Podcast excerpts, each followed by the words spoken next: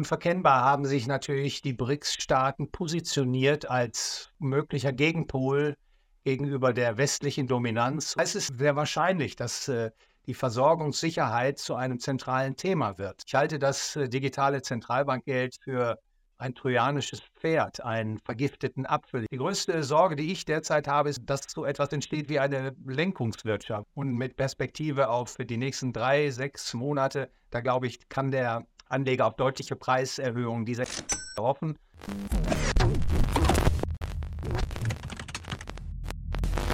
Ganz herzlich willkommen zum Rohstoff Investor Podcast. Mein heutiger Gast ist Präsident des von Mises Institut in Deutschland und Honorarprofessor für Volkswirtschaftslehre an der Universität Bayreuth.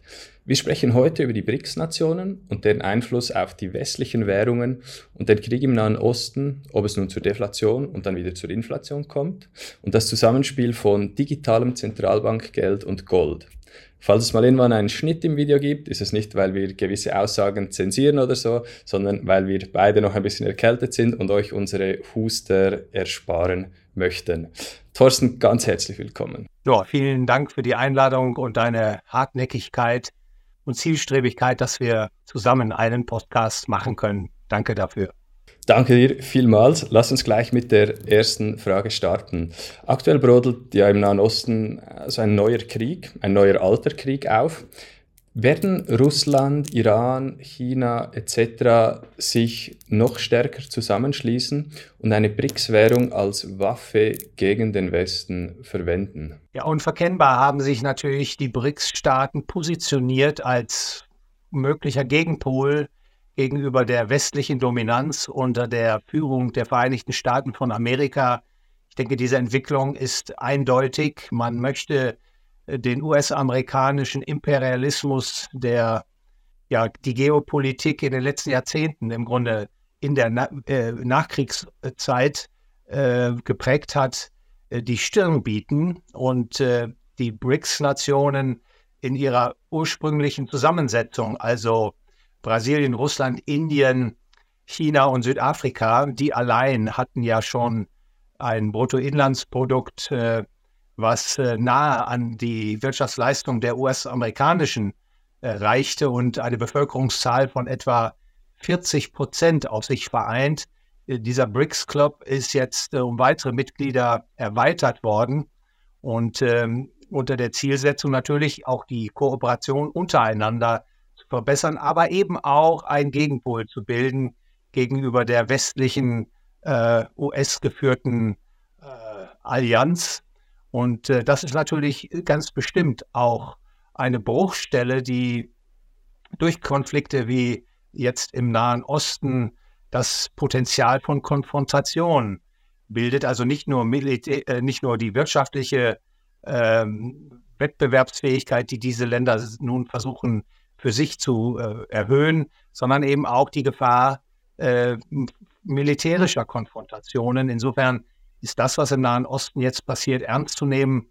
Und man kann nur hoffen, dass äh, die Vernunft bald dazu führt, dass man versucht, eben kriegerische Auseinandersetzungen äh, so bald wie möglich zu beenden.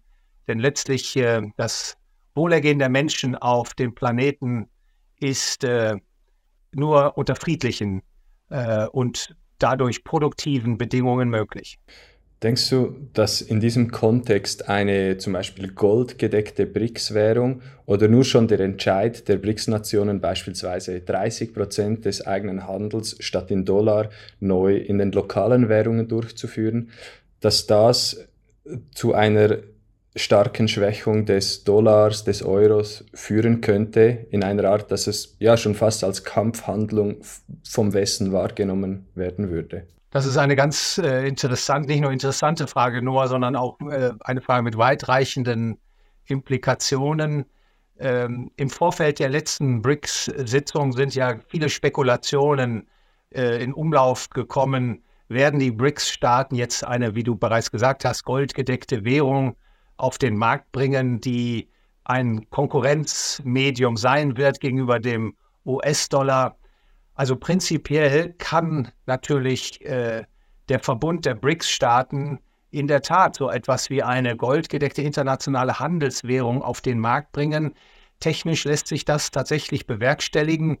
Und für alle die, die in der Währungsgeschichte sich schon mal umgehört haben, werden vielleicht wissen, dass 1900, äh, in den 1920er Jahren in, in der damaligen äh, Weimarer Republik äh, man eine sogenannte Golddiskontbank äh, gegründet hat unter dem damaligen Reichsbankpräsidenten Chalmar Schacht. Äh, diese, äh, Reich, diese äh, Golddiskontbank war durch britische Pfund beziehungsweise durch Goldeinlagen kapitalisiert und sollte eben die neue Währung, die Rentenmark unterstützen auf diesem Wege. Und dieses Modell lässt sich im Grunde auch von den BRICS-Staaten verwenden, indem die BRICS-Staaten beispielsweise eine Bank gründen oder eine bestehende Bank mit äh, eigenen Goldreserven ausstatten. Und diese Bank ist dann in der Lage, äh, Exporteuren in den BRICS-Staaten Finanzierungskredite in sogenannte BRICS Gold, also tatsächlich in goldgedeckten Währungseinheiten zu geben oder auch den Importeuren der Waren, die aus den BRICS-Staaten importiert werden, Kredite äh, bereitzustellen. Und da kann man natürlich beginnen mit einigen ausgewählten Produktarten, äh, beispielsweise Öl, seltene Erden. Das lässt sich dann auf diesem Wege tatsächlich äh, bewerkstelligen. Und wenn dann solch eine goldgedeckte internationale Handelswährung auf breitere Akzeptanz stößt, dann kann man das ausweiten auf weitere Gütergruppen. Da kann man auch internationalen Investoren anbieten, beispielsweise verzinsliche Einlagen äh, zu äh, deponieren bei dieser BRICS-Bank äh, in einer Währungseinheit, die heißt dann beispielsweise BRICS Gold. Und äh, das alles ist technisch möglich. Soweit ich es äh, überblicke, sind die Pläne allerdings äh, noch nicht so weit gediehen, dass man erkennen kann, dass die BRICS-Staaten tatsächlich solch eine goldgedeckte Handelswährung auf den Markt bringen wollen. Klar erkennbar ist, dass man die Abhängigkeit vom US-Dollar reduzieren will.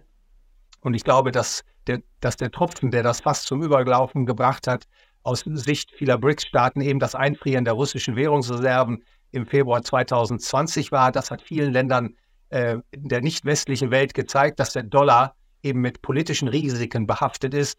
Und viele dieser Länder versuchen ja jetzt auch schon ihr Exposure gegenüber der US-Währung zu reduzieren. Also China, Indien, ähm, auch Brasilien fahren ihre Bestände an US-Staatsanleihen zurück und stocken beispielsweise Goldreserven auf. Also das alles ist erkennbar. Aber nochmal, äh, Noah, es ist durchaus denkbar und technisch möglich, dass die BRICS-Staaten wenn der politische Wille denn da ist, solch eine goldgedeckte Handelswährung auf den Markt bringen können. Das kann auch funktionieren. Und wenn das natürlich auch Akzeptanz stößt bei Investoren ähm, im Zeitablauf, dann ist das eine ernstzunehmende Konkurrenz gegenüber dem US-Dollar. Ja, dann wäre sogar die US-Dollar-Dominanz vermutlich gebrochen. Wie siehst du in diese Thematik den Fakt hereinspielen, dass es jetzt die Shanghai Gold Exchange äh, Börse gibt, wo, so wie ich das verstehe, Gold teilweise schon zu einem deutlich höheren Preis gehandelt wird als im Westen. Gewisse Stimmen sagen, dass es im Westen ja vielleicht manipuliert wird, der Preis mehr oder mehr oder anders manipuliert wird als in Asien, in Shanghai. Glaubst du, da werden sich noch größere Divergenzen auftun im globalen Goldhandel?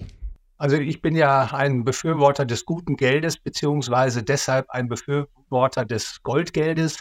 Und deshalb erfreut mich auch das äh, Erstarken von zusätzlichen Handelsplätzen weltweit, also insbesondere Konkurrenz gegenüber der COMEX in den USA. Äh, das halte ich für einen produktiven Beitrag und begrüße das persönlich. Es gibt natürlich jetzt tatsächlich die Fragestellung, inwieweit der Goldmarkt die Preisfindung im Goldmarkt verfälscht wird oder einige sprechen sogar von Manipulation. Darüber gibt es ja auch viele Meinungen.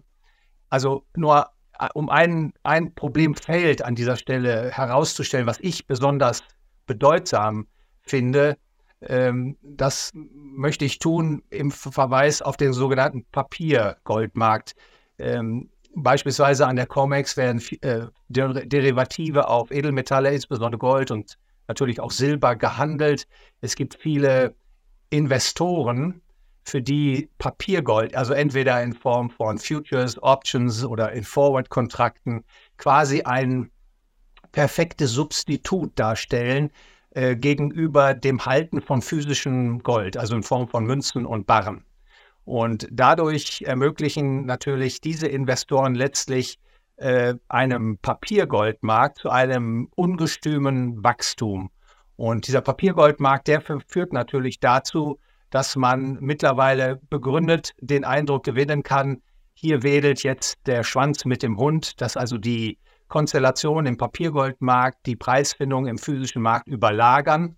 Und äh, deswegen, um das jetzt hier auch nicht zu breit äh, äh auszu, auszudehnen, empfehle ich immer allen äh, Investoren in Gold und Silber, wenn sie interessiert sind, dass der Preis dieser Edelmetalle weiter steigt, dann sollten sie sich alle verabschieden vom Halten beispielsweise von Goldzertifikaten, von Goldoptionen oder Goldfutures und ihre Positionen in physisches Material umwandeln. Wenn dieser Prozess einsetzt, dann äh, ist damit zu rechnen, dass der physische Preis von Gold und Silber beziehungsweise der Marktpreis dieser Edelmetalle viel, viel höher stehen wird, als das heute der Fall ist. Denn nochmal, im April 2020, da war ja dieser, äh, diese Entwicklung, die ich angesprochen habe, quasi beobachtbar. Da gab es nämlich einen, einen, Zusatz, äh, einen zunehmenden Bruch zwischen dem Papiergoldmarkt und dem physischen Markt. Das physische Material handelte deutlich mit Aufgeld gegenüber äh, Derivativpositionen. Und man hat sich natürlich bemüht, das wieder einzufangen. Aber da liegt eigentlich der Schlüssel für künftig höhere Edelmetallpreise. Und vermutlich kann auch ein Börsengeschehen in Asien, wo die Handelsvolumina steigen, eben dazu führen, dass Investoren endlich aufwachen und äh, eben dieser Illusion, äh, sich von dieser Illusion verabschieden, dass äh, Papiergold und physisches Material perfekt, per perfekte Substitute sind. Im Englischen gibt es ja diese, dieses Sprichwort Picking up pennies before a steam engine, also äh, Cents oder bei uns in der Schweiz sagen wir Rappen vor der Dampflokomotive aufpicken äh, oder aufnehmen.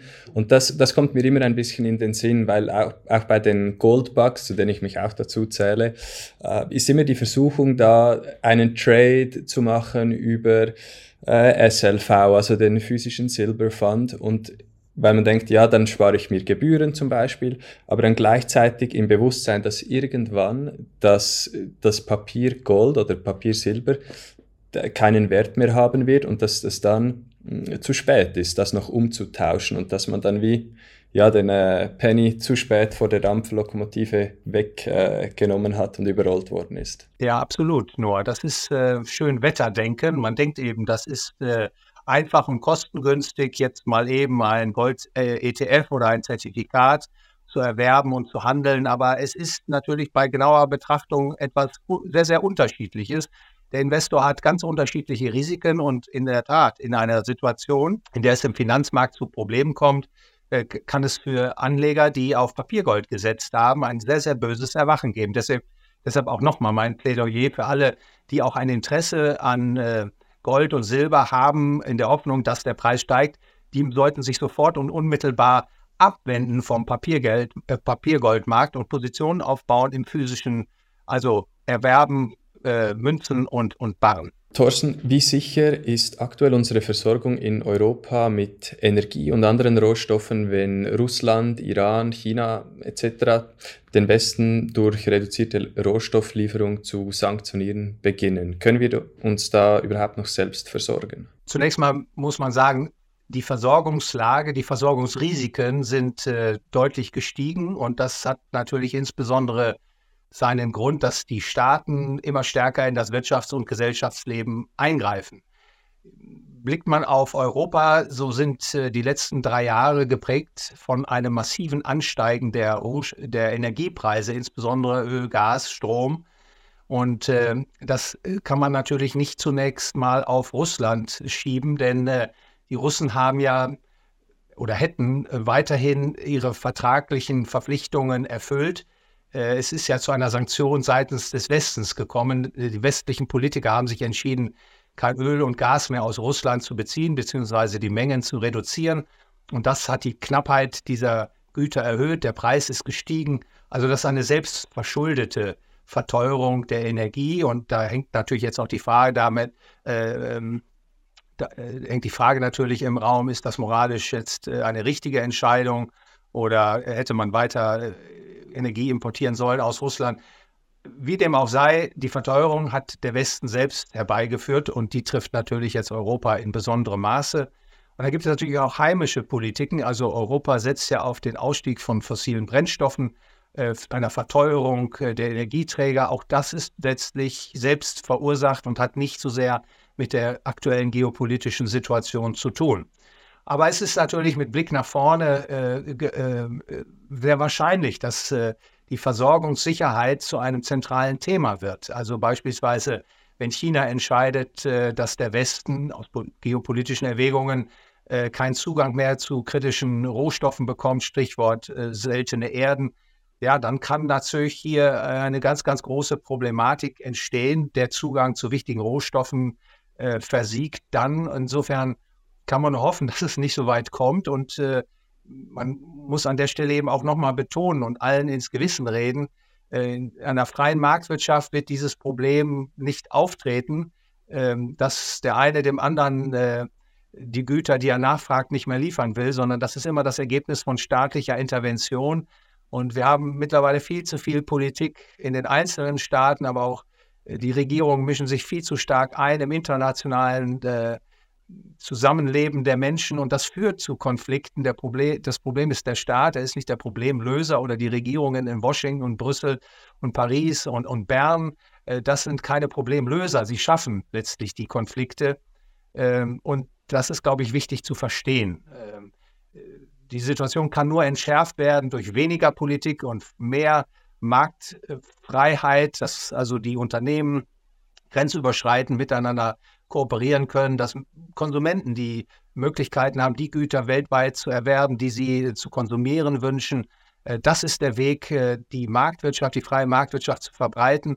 Und äh, die freie Marktwirtschaft führt eben auch zu friedvollem und kooperativem Handeln, weil Menschen zusammenwachsen, in Arbeitsteilung treten und zum gegenseitigen Wohlergehen miteinander Transaktionen abwickeln. Ich glaube, diese Lehre, die, diese Einsicht, die muss wieder verstärkt äh, ausgesprochen werden.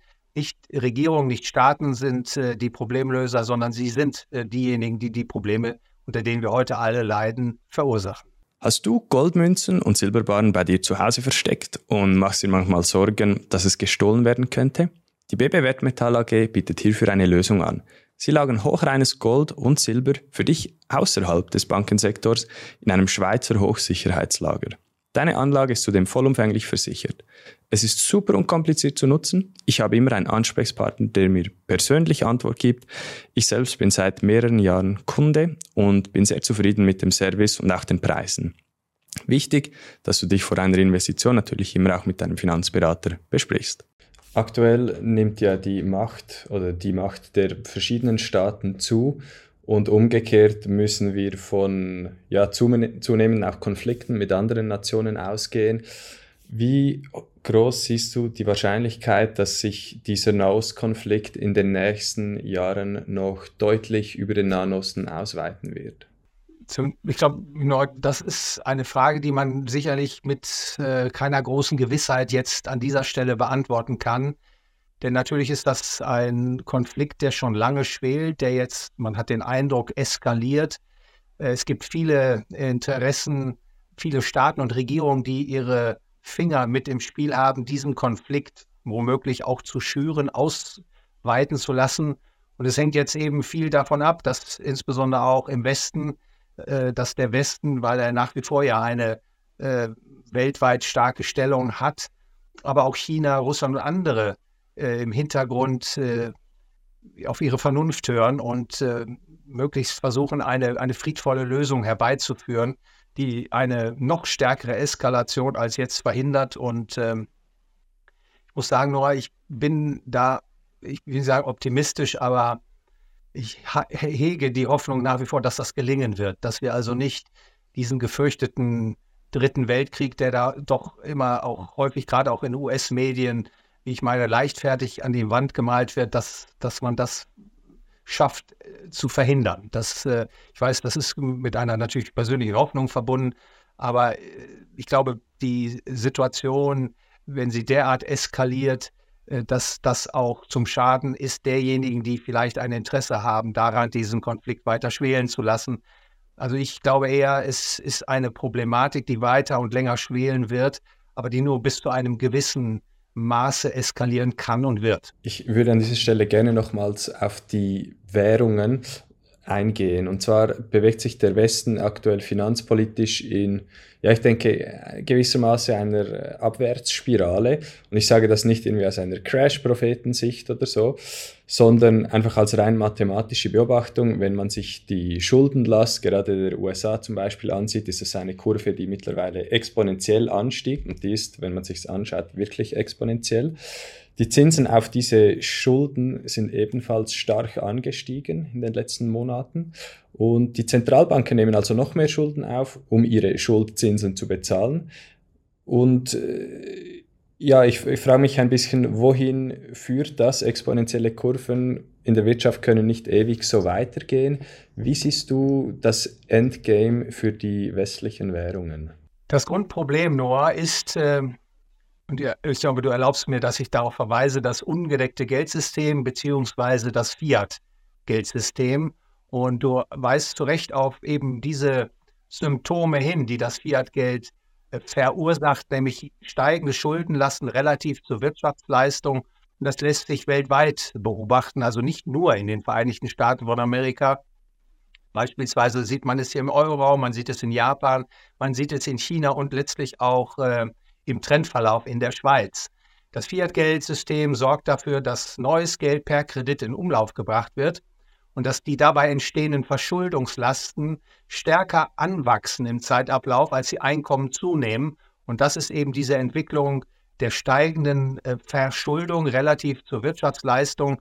Und da muss man natürlich in der Tat äh, in Rechnung stellen, das kann nicht ewig so weitergehen. Und wir erleben derzeit einen Prozess, gerade in den Vereinigten Staaten, wo die Schulden äh, gerade immer noch stärker ansteigen bei steigenden Zinsen. Äh, das kann natürlich so nicht weitergehen. Um ein Beispiel zu geben, die Amerikaner haben jetzt etwa 33 Billionen US-Dollar Schulden, äh, allein die Staatsschulden. Und wenn die Verzinsung äh, 5% beträgt, und das ist ja etwa das, äh, was äh, die Amerikaner derzeit ausgeben müssen, um neue Schulden aufzunehmen, beziehungsweise fällige zu refinanzieren, dann steigt die Schuldenlast alsbald auf etwa 1,7 Billionen. Das ist doppelt so hoch wie der Verteidigungshaushalt, den die Amerikaner. Pro Jahr äh, ist das, pro Jahr. Ja, pro Jahr. Äh, der Verteidigungshaushalt im Jahr 2022. Äh, was wird passieren? Nur ich vermute, man wird die Zinsen wieder absenken. Denn das ganze Spiel im Fiat-Geldsystem funktioniert nur, wenn der Zins im Zeitablauf auf immer tiefere Niveaus geschleust wird. Und äh, im Euroraum bin ich relativ sicher, dass spätestens im ersten Quartal 2024 die Zinssenkungen beginnen. Und in Amerika wird es auch nicht mehr lange dauern, weil mittlerweile die Inflationsraten stark absinken. Darüber, darüber können wir vielleicht gleich nochmal sprechen. Aber man wird natürlich aus politischen Erwägungen versuchen, die Zinslasten wieder abzusenken. Dazu muss man wieder neues Geld schaffen durch beispielsweise Wertpapierkäufe der Zentralbanken, durch neue Kreditvergabe äh, der Geschäftsbanken an den Staat. Und äh, der nächste Schritt nur wird sein, dass der Zins wieder weiter absinken wird. Und dann äh, gibt es eine leichte Erleichterung äh, bei den Zinslasten. Ich glaube, das Endgame ist noch nicht erreicht. Also ich glaube, das nächste Jahr, 2024, das wird es noch nicht sein und möglicherweise 2025 auch nicht. Die größte Sorge, die ich derzeit habe, ist nicht so sehr, dass das äh, Fiat-Geld jetzt gewissermaßen explodiert, sondern äh, dass die Staaten immer stärker in das Wirtschafts- und Gesellschaftsleben eingreifen, um das Fiat-Geld vor dem Kollaps zu bewahren. Also beispielsweise, dass man dazu übergeht, den Zins weiter künstlich tief zu halten, äh, dass das Subventionieren von Industriesektoren, die eigentlich nicht mehr überlebensfähig sind, vorangetrieben wird, dass die Staaten in die Preisfindung äh, der Güter- und Faktormärkte verstärkt eingreifen und dann, dass so etwas entsteht wie eine Lenkungswirtschaft, eine Lenkungs- oder Kommandowirtschaft, wie man das beispielsweise in Deutschland im Dritten Reich in den 1930er Jahren schon einmal erlebt hat. Und äh, dann bleibt sozusagen der große Crash aus und die Volkswirtschaften bewegen sich ja in, ein, in eine Kommandowirtschaft und äh, wo bestimmte Marktkräfte eben die Korrekturen nicht mehr herbeiführen können. Und äh, das halte ich für das zentrale, wahrscheinliche Szenario, nicht so sehr gewissermaßen eine Explosion des Fiat-Geldes.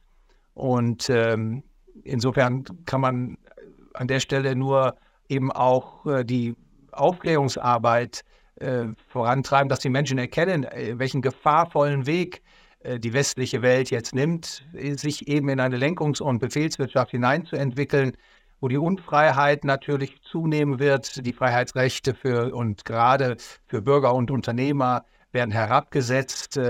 Es wird weniger Wachstum geben oder gar kein Wachstum, wie Deutschland beispielsweise schon einen Schrumpfprozess jetzt vollzieht. Das sind ganz gefährliche Entwicklungen und äh, da hilft nur ein Kurswechsel, äh, der derzeit leider nicht in den Entscheidungszentren ähm, äh, dies oder jenseits des Atlantiks in der Bewegung gezogen wird. Aber äh, das ist natürlich ein sehr, sehr gefahrvoller Weg, de von dem man sich möglichst schnell abkehren muss und sollte. Du hast gerade eben noch die Inflation angesprochen.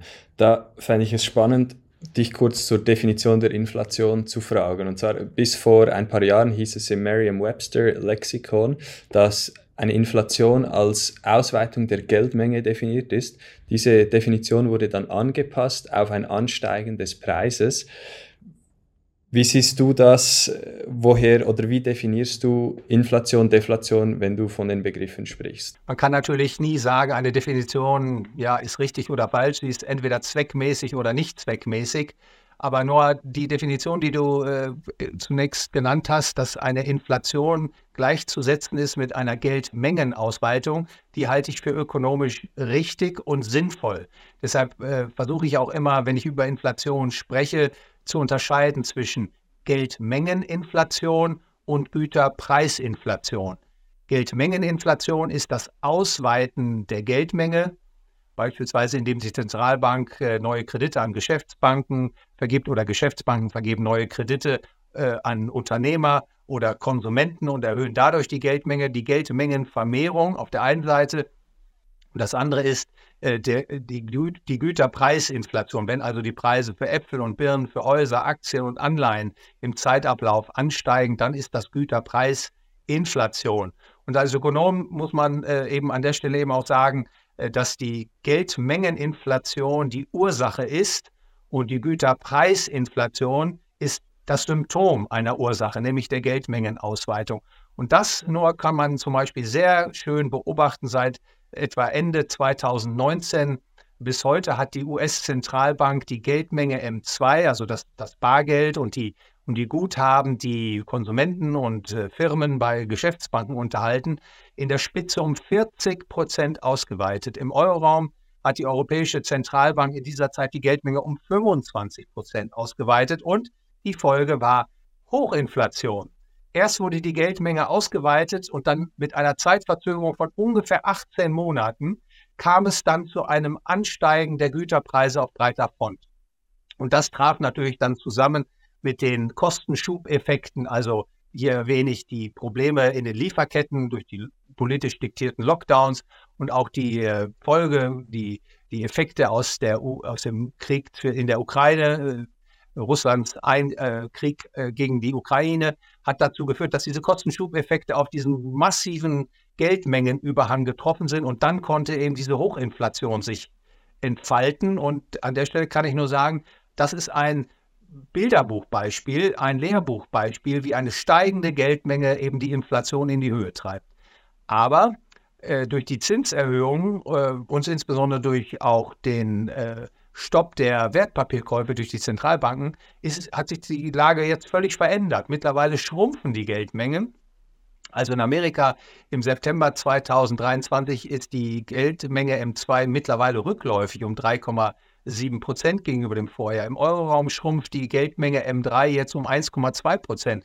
Und das bedeutet, dass nicht nur die Inflationsraten jetzt massiv zurückkommen, also beispielsweise im Euroraum ist die Inflation ja jetzt, äh, wenn ich das richtig in Erinnerung habe, wieder unter 3% gerutscht. Und äh, wenn die Geldmengen jetzt allerdings weiter schrumpfen, nur, dann wird sich der Abwärtsdruck auf die Inflationsraten verstärken. Dann werden wir negative Inflation bzw. Güterpreisdeflation bekommen. Das halte ich sehr wahrscheinlich, beispielsweise hier im Euroraum, dass äh, die Inflation der Konsumgüterpreise negativ sein wird in nicht allzu weiter Zukunft. Das kann schon im Frühjahr äh, bzw. Sommer 2024 der Fall sein. Ja, und dann wird es natürlich Zinssenkungen geben. Und jetzt äh, auch mit Blick auf die Frage, die du zuvor gestellt hast, das wird man natürlich sofort politisch äh, instrumentalisiert, die Inflation geht runter, äh, man äh, weiß, die Schuldenlasten steigen immer weiter an beim hohen Zins und das wird den Weg ebnen zu wieder Zinssenkungen. Ja, und der nächste Boom- und Basszyklus, äh, der nächste Boom- und Basszyklus wird quasi, oder die Saat für diesen Boom- und Basszyklus wird gelegt. Man sagt ja generell, dass Zinssenkungen gut sind für äh, Gold gleichzeitig bei einer De von der Deflation sagt man, dass sie tendenziell nicht so gut ist für Gold. Wohin siehst du den Goldpreis sich bewegen in den nächsten zwei bis drei Jahren? Ja, der Goldpreis hängt natürlich von einer, du weißt das Noah, von einer ganzen Reihe von Faktoren ab. Äh, aber ich teile deine Einschätzung, die ich deinen Worten entnommen habe, dass der Zins natürlich auch eine ganz wichtige Rolle spielt. Ähm, in den letzten Jahrzehnten ist der Zins immer weiter abgesunken. Äh, ab äh, Mitte 2005, äh, 2006 ist in vielen Volkswirtschaften nach Abzug der Inflation negativ geworden. Und das war natürlich ein hervorragendes Umfeld für das Gold. Denn man hat ja quasi mit dem Halten von US-Dollar, Euro und Co., ähm, die zu ganz tiefen Zinsen bzw. Negativzinsen nur zu haben waren, Verluste gemacht. Und Gold war dann gewissermaßen eine Möglichkeit dieser Enteignung, wenn man so will, zu entkommen. Und das hat den Goldpreis natürlich beflügelt. Und auch die Ausweitung der Geldmenge war sehr positiv für den, für den, für den Goldpreis. Ich glaube, die an, das Ansteigen der, der Zinsen, äh, wie wir sie jetzt seit Mitte 2003, äh, 2020, 2022 erlebt haben, wird nur eine kurze Episode sein. Ich sagte bereits, ich halte es für sehr wahrscheinlich, dass der Zins wieder gesenkt wird. Und die Attraktivität des Goldes steigt natürlich weiter an. Auch wenn diese wenn dieses Szenario, von dem ich sprach, nämlich die Kommando- und Lenkungswirtschaft in der westlichen Welt weiter um sich greift, die Risiken, die damit verbunden sind, auch gerade für Bankguthaben, die Entwertungsrisiken, das Attraktivitätsprofil des Goldes wird zunehmen und auf die nächsten zwei, drei Jahre betrachtet, äh, kann ich nur sagen, ausgehend vom jetzigen Preis von etwa knapp 2000 Dollar pro Feinunze wird der Goldpreis deutlich weiter nach oben steigen. Also ich halte derzeit für den Goldpreis für unterbewertet, nimmt man die aktuelle Konstellation, makroökonomische Konstellation in Betracht, müsste der Goldpreis derzeit bei etwa 2200 Dollar stehen ohne die Betrachtung zusätzlicher Risikofaktoren. Also der Goldpreis ist unterbewertet aus meiner äh, Sicht aktuell. Und wenn dann die Geldmengenvermehrung wieder einsetzt und auch die Zinssenkungspolitik wieder betrieben wird, dann ähm, wird der Anleger, glaube ich, wenn er heute Gold erwirbt, in den nächsten zwei, drei und natürlich auch zehn Jahren ein ganz hervorragendes Investment gemacht haben.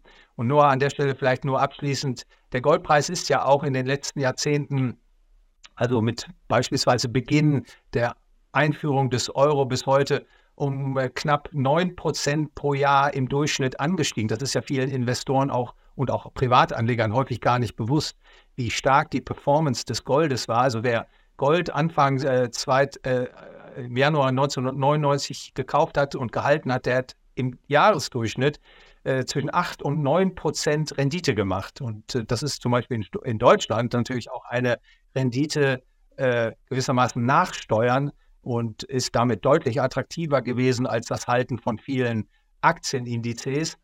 Aber nach vorne geblickt, ich glaube, die Probleme im internationalen Finanz- und äh, natürlich auch Kreditsystem werden immer akuter. Und die Währungsgeschichte zeigt, es gibt letztlich nur einen äh, ein Medium, was immer wieder in der Menschheitsgeschichte als verlässliches Geld gedient hat. Das ist eben das Gold. Und ich glaube, wir werden uns auch dahin, äh, zurück, dahin äh, zurückbewegen, dass immer mehr Menschen erkennen, dass das ungedeckte Geld, das Fiat-Geld kein verlässlicher Wertspeicher ist, sondern dass diese Funktion letztlich nur vom Gold ausgeübt werden kann. Wie siehst du, wenn wir jetzt nochmals zum Beginn unseres Gesprächs zurückgehen, dass Zusammenspiel, du hast gesagt, bei den, beim globalen Finanzsystem braucht es ein Umdenken, ein Umschwenken. Vielleicht äh, gewisse Leute sagen, es braucht ein Reset, möglicherweise mit digitalem Zentralbankgeld. Siehst du dort eine Rolle von Gold, als äh, dass das, dieses digitale Zentralbankgeld, das wahrscheinlich kommen wird, auf Gold basiert wird? Oder wird Gold eher als Konkurrenz angesehen und möglicherweise, wie das im letzten Jahrhundert in Deutschland und auch den USA der Fall war, wieder verboten werden? Ich beginne äh, vielleicht mit der Aussage, dass das Gold natürlich ein harter Konkurrent äh, und Fluchtort ist gegenüber dem sogenannten digitalen Zentralbankgeld. Das Digital äh, erlaubt mir, dass ich da vielleicht sehr einseitig jetzt an dieser Stelle argumentiere. Ich halte das digitale Zentralbankgeld für ein trojanisches Pferd, einen vergifteten Apfel. Ich halte das in der Abwägung zwischen Risiken und Chancen, die solch ein digitales Zentralbankgeld den Menschen bereithält, für geradezu fatal, ähm, sich darauf einzulassen, dass Zentralbanken digitales Zentralbankgeld ausgeben. Digitales Zentralbankgeld ist kein besseres Geld als das heutige Fiat-Geld. Es ist genau so ein primitives Fiat-Geld wie ähm, eben Euro, Dollar und japanischer Yen und alle anderen Fiat-Währungen auch heute schon sind. Man hat eine Mogelpackung geschaffen, indem man dieses Adjektiv digital vor das Wort Zentralbankgeld gesetzt hat. Und digital klingt ja für viele Menschen modern und fortschrittlich und ja, erstrebenswert. Aber nochmal, das ist kein besseres Geld, es ist auch keine andere Geldart. Und die Gefahr ist eben, dass dieses digitale Zentralbankgeld zum einen das Bargeld verdrängt, dass man also die Ausgabe von digitalem Zentralbankgeld nutzt, um das ungeliebte von vielen Politikern und Regierungen ungeliebte Bargeld aus dem Verkehr drängt und ähm, dann eben dieses digitale Zentralbankgeld äh, auch äh, ausstattbar ist, programmierbar ist und mit einem beispielsweise Social Credit Score äh, vereinbar ist. Also man äh, stellt ein, äh, dass äh, wenn du gewisse Reisen unternommen hast oder aus politischer Sicht so viel Fleisch konsumiert hast, dass dann deine Zahlungsmöglichkeiten eingeschränkt werden. Also mit diesem digitalen Zentralbankgeld sind äh, ungeahnte Herrschafts- und Kontrollpotenziale äh, verbunden, die man in der vernünftigen Abwägung in einer freien Wirtschaft und Gesellschaft einfach äh, nicht zulassen darf. Also vielleicht an der Stelle will ich das auch gar nicht weiter ausbreiten. Nein, digitales Zentralbankgeld ist äh, eben auch nicht äh, vorgesehen, dass das mit einer Deckung durch Gold äh, verbunden sein soll sondern das ist ein digitales Medium, ein Fiat-Geld, eine Art des Fiat-Geldes, keine Verbesserung gegenüber dem heutigen Geld. Und wie gesagt, diese äh, Missbrauchspotenziale, die mit dem digitalen Zentralbankgeld verbunden sind, so groß, dass man eben das ablehnen muss, wenn man halbwegs bei Sinnen ist. Siehst du deine Möglichkeit, dass Gold wieder verboten werden könnte? Ja, die Frage hattest du auch noch gestellt. Ja, natürlich können Regierungen, da muss man nur in die Geschichtsbücher schauen und Staaten äh, viele Übelstände herbeiführen. Nicht? Staaten äh, neigen eben dazu, ihre Machtverhältnisse, die die Bürger ihnen gewissermaßen vertrauensvoll überreicht haben, zu missbrauchen, übergriffig zu werden, äh, sich selbst zu ermächtigen. Und äh, in der Vergangenheit gab es ja auch beispielsweise in den Vereinigten Staaten von Amerika ab 1934 bis 1975 das Verbot des Haltens von Gold für die Privaten. Das ist denkbar, dass so etwas äh, wieder geschieht. Auf der anderen Seite, ähm, glaube ich, als Anleger ist es ähm, durchaus ratsam, weiterhin Gold und Silber in physischer Form zu halten. Denn selbst wenn solch ein Goldverbot käme, muss der Goldhalter ja dann irgendwie kompensiert werden. Und bevor Regierungen und Staaten zu so einem weitreichenden Schritt äh, gelangen, sind wahrscheinlich viele andere Anlageformen wie Termin- und Spareinlagen, Geldmarktfonds und auch Staatsanleihen schon perdu. Also insofern macht es durchaus Sinn, auch in dieser Risikoabwägung weiter am Gold und Silber festzuhalten, weil das wird man den Menschen nur zu Marktpreisen oder nahe am Marktpreis abnehmen können mit einem entsprechenden Gegenwert. Wie gesagt, das ist ein Szenario, das den Edelmetallanleger vielleicht nicht erfreut, aber man sollte sich auch nicht äh, vorschnell abschrecken lassen. Also ich, ich glaube, es macht nach wie vor Sinn, wenn man sorgsam äh, das Für und Wider abwägt, am Gold, am Silber in physischer Form festzuhalten und auch mit der Perspektive, dass letztlich äh, der Untergang der, des Fiat-Geldes, der in der einen oder anderen Form natürlich kommen wird. Ich kann, Ihnen nicht, ich kann dir nicht sagen, äh, in welchem Jahr das sein wird, aber äh, Gold und Silber sind eben ein, eine Möglichkeit, gegen, sich zu versichern gegen solch eine Entwicklung. Also nochmal insofern nicht verschrecken lassen, weiter am physischen Gold und Silber festhalten. Gibt es aktuell neben den physischen Edelmetallen noch andere Investments, in die du investierst, die du zur heutigen Zeit, im heutigen Marktumfeld besonders spannend findest? Ja, nur lass mich mal ganz kurzfristig orientiert an der Stelle die Frage beantworten. Im aktuellen Umfeld bin ich ein Befürworter von äh, kurzlaufenden US-Staatsanleihen, vorzugsweise im einjährigen Bereich, die eine Rendite von etwa 5,5 Prozent erzielen, weil ich eben glaube, es gibt gewisse Rückschlagspotenziale noch im, im Aktienmarkt. Und ich glaube, für risikoaverse Anleger ist das Halten, das Festhalten äh, am US-Dollar nach wie vor attraktiv. Und wie gesagt, mit einjährigen Papieren bekommt man noch eine relativ attraktive Verzinsung. Und dann glaube ich auch, dass Anleger aus dem Euroraum, äh, aus, äh, aus China, aus äh, Japan, insbesondere auch mit einer weiteren Aufwertung und dem Euroraum, den auf keinen Fall zu vergessen, äh, all diese Anleger aus diesen Regionen können auch noch die begründete Hoffnung haben, dass, der, dass, dass ihre Währung weiter abwerten werden gegenüber dem Greenback, dass man also noch einen Währungsgewinn erzielen kann. Wie gesagt, das ist die Strategie jetzt vielleicht für die nächsten drei oder sechs Monate. Da glaube ich, wie, wie, gesagt, das ist ein attraktives Element. Und das andere ist äh, natürlich das Festhalten am äh, physischen Gold und physischem Silber. Ich sagte bereits, ich halte diese ähm, Edelmetalle derzeit für unterbewertet, also insbesondere auch das Silber. Und mit Perspektive auf die nächsten drei, sechs Monate, da glaube ich, kann der Anleger auf deutliche Preiserhöhungen dieser Edelmetalle hoffen. Ich glaube, in der, in der kurzen Frist ist das für mich ein konservatives ähm, Portfolio, was aber doch mit äh, erheblichen Renditechancen verbunden ist. Thorsten, ich danke dir ganz vielmals für dieses super spannende Gespräch und wünsche dir noch eine gute Besserung dann. Ja, vielen Dank, Noah. Es war ein, ein, großes, ein großes Vergnügen, zu Gast zu sein und ich hoffe, wir setzen diese Gespräche fort. Sehr, sehr gerne. Oh, jetzt hast du, jetzt ich wirklich am Ende.